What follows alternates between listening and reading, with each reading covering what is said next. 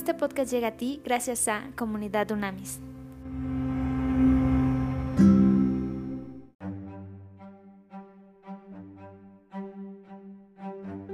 Trascendente día, líderes de verdad. Vamos a estudiar, a seguir nuestro estudio con eh, Primera de Timoteo 3. Primera de Timoteo 3.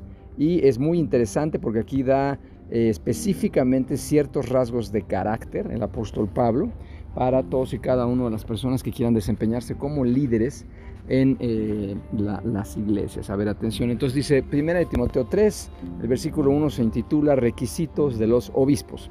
Esta palabra fiel, si alguno anhela, esta palabra es palabra fiel. Esta es palabra fiel. Si alguno anhela ser obispo, desea una buena obra. Pero es necesario que el obispo sea irreprensible y que tenga una sola esposa, que sea sobrio, prudente, decoroso, hospedador, apto para enseñar. Número 3, no afecto al vino, ni pendenciero, ni codicioso de ganancias deshonestas, sino amable, apacible, no avaro, que gobierne bien su casa, que tenga a sus hijos en sujeción y con toda honestidad, pues el que no sabe gobernar su propia casa, ¿cómo podrá cuidar de la iglesia de Dios? No debe ser un neófito, no sea que se envanezca y caiga en la condenación del diablo. También es necesario que tenga buen testimonio de los de afuera, para que no caiga en descrédito y en los lazos del diablo. ¿Ok? Interesantísimo, siete versículos contundentes, ¿eh? contundentes y muy claros de los rasgos de carácter que debía tener un líder en la iglesia primitiva. Luego en el 8 se intitula Requisitos de los diáconos, es otra posición dentro de la estructura. Dice, de igual manera los diáconos deben ser honestos y sin doblez, no demasiado afectos al vino ni codiciosos de ganancias deshonestas, y deben guardar el misterio de la fe con limpia conciencia. Además, estos primero deben ser puestos a prueba y si son irreprensibles, entonces podrán ejercer el diaconado. 11. Las mujeres, por su parte, deben ser honestas y no calumniadoras, sino sobrias y fieles en todo. Aquí está hablando de diaconisas, o sea, claro que había a nivel liderazgo y servicio mujeres en la iglesia primitiva. 12. Los diáconos deben tener una sola esposa y gobernar bien a sus hijos y sus casas, pues los que ejercen bien el diaconado ganan para sí mismos un grado honroso y mucha confianza en la fe que es en Cristo Jesús. Ok, vamos a hacer un stop aquí, vamos a detenernos y vamos a profundizar. A ver, cuando habla en el número 3 que dice amable, amable, que está hablando de los líderes, los obispos, amable es epiekies, epiekes, así se llama, epiekes en griego, de epi hacia adentro y eikos, gustosamente. La palabra sugiere un carácter equitativo, razonable, paciente, moderado, justo y considerado. Es lo opuesto a áspero, hiriente, sarcástico, cruel y contencioso. La persona con un carácter epiequies no insiste en la letra de la ley. ¿Ok? Es muy importante. A ver, vamos a seguir analizando. Cuando habla de obispado, obispo, ¿ok? aquí nos está refiriendo el apóstol Pablo a un episcopado monárquico como el que se desarrolló después en la Iglesia Católica, Apostólica y Romana. Más bien, la palabra griega es episcopos, episcopos en griego, que designa a un supervisor del pastorado local, es decir, eh, por decirlo así, un pastor de pastores, un líder de pastores que los va apoyando, los va mentoreando, los va guiando, los va liderando a los pastores, obviamente, de cada una de las iglesias locales. Otro término para referirse a las funciones que el obispo ejerce es, también le llaman en, en superintendente. En el Nuevo Testamento se le llama también superintendente y el mismo Pablo utiliza otros conceptos como presbítero, por ejemplo, o anciano y se está refiriendo exactamente a la misma función, al mismo oficio. Y esto lo puedes confirmar en Tito 1 del 5 al 9. ¿ok? Entonces, a ver, vamos a analizar estos rasgos de carácter que plantea el apóstol Pablo. Antes que el obispo asuma la tarea de vigilar al rebaño para corregir y enseñar, debe ser irreprensible. O sea, alguien a quien no se le puede acusar de nada, ¿ok? Debe ser marido de una sola mujer, o sea, literalmente debe ser un esposo ejemplar. Fíjate qué claro, qué claridad tan absoluta. La frase ciertamente excluye la poligamia, que en ese, acuérdate que en ese entonces era permitida. Sin embargo, no es todo lo que afirma. Lo principal es el concepto de la fidelidad conyugal. Esto es, el obispo, el líder en ese momento, debe ser un esposo fiel. Para algunos la frase puede aludir a la prohibición de un segundo matrimonio tras un divorcio, eso lo se ha interpretado, pero realmente no es el enfoque. Yo pienso que no es el enfoque en absoluto en este sentido, sino más bien está hablando de la de la conducta de estos líderes, específicamente en el momento de ejercer su liderazgo. Y, este, y también es muy importante que debe ser un ejemplo de los principios y valores bíblicos y también lo que en términos de doctrina Pablo como apóstol, los demás apóstoles de la iglesia primitiva habían enseñado. Ahí pueden profundizar en Efesios 5, 25 al 33 y viene claramente también una descripción de lo que tenemos que hacer como líderes de verdad en este caso. Después, el triunfo o el fracaso en el manejo de la casa es bien interesante sobre la familia del lugar. Indica la capacidad o la incapacidad para administrar a la iglesia con éxito. Fíjate qué cañón pone como indicador eso. Y el argumento que da es contundente. O sea, quien no puede gobernar su familia, su casa, quien no puede liderar, pues cómo va a liderar otra cosa. ¿Ok? Yo creo que sí es muy, muy contundente ese argumento. Después dice, solo a alguien maduro en la fe se le puede confiar la responsabilidad de ejercer el liderazgo. Es muy importante. cuando habla de neófitos es eso, o sea, no, principiantes, sino gente madura, que tenga experiencia, que tenga conocimiento y sobre todo un corazón dispuesto a servir al Señor. Después, esto es importante, el Nuevo Testamento no define la exacta naturaleza y los deberes precisos del oficio de diácono, pero el significado de la palabra sugiere la función de servir en la calidad de ayudante, ¿ok? Diáconos, diaconisas eran ayudantes específicamente, obviamente, de los pastores y de, en este caso, los obispos, que eran como pastores de pastores, los líderes de los pastores de la iglesia local, ¿ok? Este oficio, fíjense qué interesante, probablemente surge en, cuando se, en, en Hechos 6, Ah, claramente se eligen siete asistentes de los apóstoles que hicieran las actividades administrativas y de servicio, ¿se recuerdan? Y esto es importante porque no se les adjudicó ningún título en oficio. Uno de ellos maravilloso era Esteban, impresionante líder de verdad, Esteban.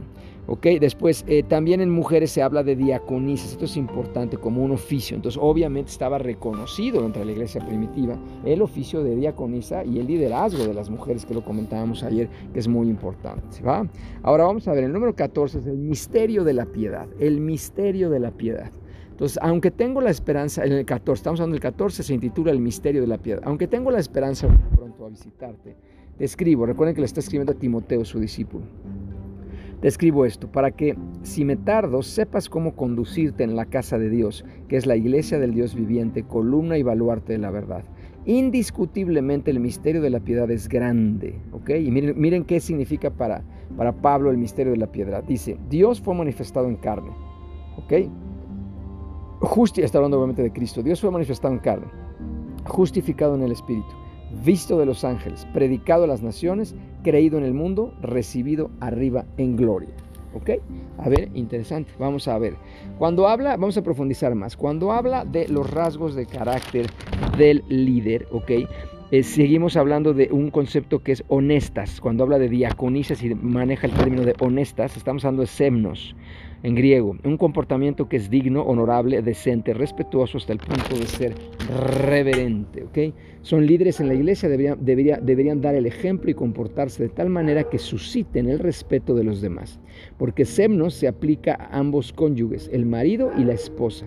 Este rasgo debiera caracterizar a todas las matrimonios cristianos. Luego, a ver, vamos a evaluar otros rasgos de carácter y sobre todo de liderazgo en la iglesia primitiva. ¿okay? La idea dominante entre los líderes del Nuevo Testamento era que el ministerio le pertenecía a la comunidad creyente en su totalidad.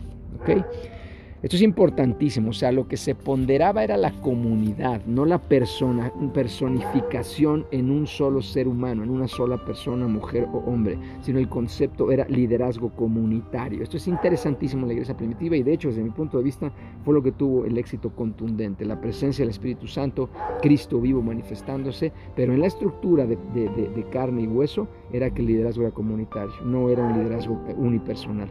La ordenación de líderes consistía primariamente en la selección de individuos de madurez y carácter puestos a prueba, ¿ok?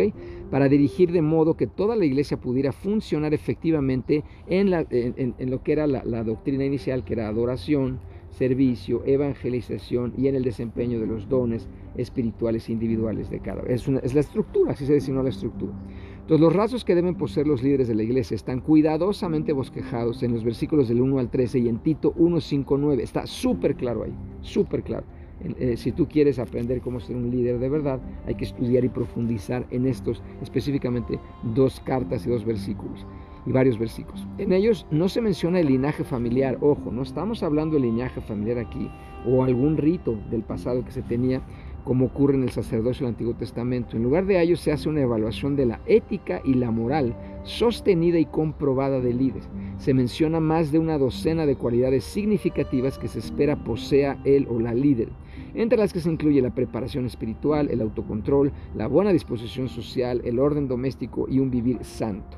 La base para un ministerio permanente es una dedicación sostenida. Si un líder abandona estas normas éticas, él o ella debiera aceptar que se le despojará de la función de liderazgo hasta que transcurra un tiempo adecuado para una nueva verificación de su carácter. O sea, básicamente estaba basado esto en carácter, ¿ok? Ah, si quieres, hay que profundizar mucho más en Gálatas 6, 1, 2, en Santiago 3, 1, en Hechos 26, 19. Es muy claro ahí cómo va describiendo el liderazgo, el liderazgo específicamente de verdad, ¿ok?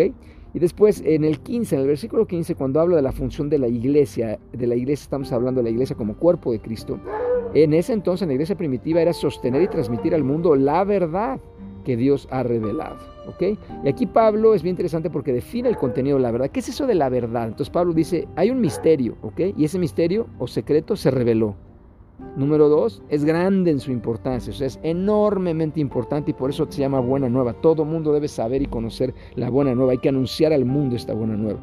¿Ok? Después dice, es indiscutible, o sea, está confirmado, no es más allá de, no hay duda, está súper confirmado a través de un montón de, de, acontecimientos que sucedieron en ese momento. Su propósito y resultado es dar fruto de piedad, o sea, siempre es dar fruto ¿ok? Fruto. ¿Y fruto qué? De beneficio, de dar, amar y servir a las demás personas. Entonces, esto es muy interesante porque parece que Pablo estaba como haciendo referencia a un himno o a una especie de confesión de fe, pero era muy claro que estaba eh, en un, párrafo, estaba describiendo la totalidad de lo que implica el, las buenas nuevas, el Evangelio, ¿ok? lo que nosotros llamamos Nuevo Testamento. Muy, muy interesante, muy, muy interesante. Vamos a orar. Padre, en el nombre de Cristo te damos gracias. gracias por estas grandes revelaciones que tú nos das.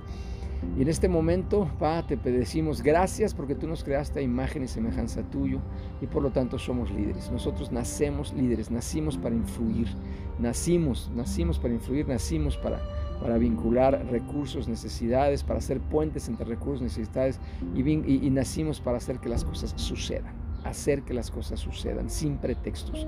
Te damos gracias porque hoy, en el nombre de Cristo, clamamos a ti para que como generación de integrantes del cuerpo de Cristo, no de la iglesia de ladrillos y cemento, sino del cuerpo de Cristo, nos levantemos ya y resplandezcamos cada uno de nosotros como líderes en el tramo de control, en el metro cuadrado que nos toca, influir, iluminar, transformar lo que nos corresponde, Señor. Te damos gracias porque eso es lo que anhelamos, una generación de mujeres y de hombres líderes de verdad, que seamos capaces con estos rasgos de carácter que acabamos de estudiar, de profundizar, que se hagan vida en nosotros. Clamamos a ti, Espíritu de Dios. Llévate todo, corta, aleja todo lo que no nos permite llegar al máximo potencial del diseño original de liderazgo que Dios creó en cada uno de nosotros. Ayúdanos, ayúdanos a ser esta generación que transforme por completo México, que transforme por completo el mundo entero, Señor. Que seamos capaces de levantarnos y resplandecer y entregarte cuentas maravillosas a ti y cuentas a nuestras hijas, hijos, nietos, bisnietos. O sea, dejarles un mundo mejor, dejarles un México mejor. En tu nombre nosotros hablamos esto, lo profetizamos, lo creemos, pero sobre todo, sobre todo, lo vivimos sabiendo que hecho está en Cristo. Amén y amén.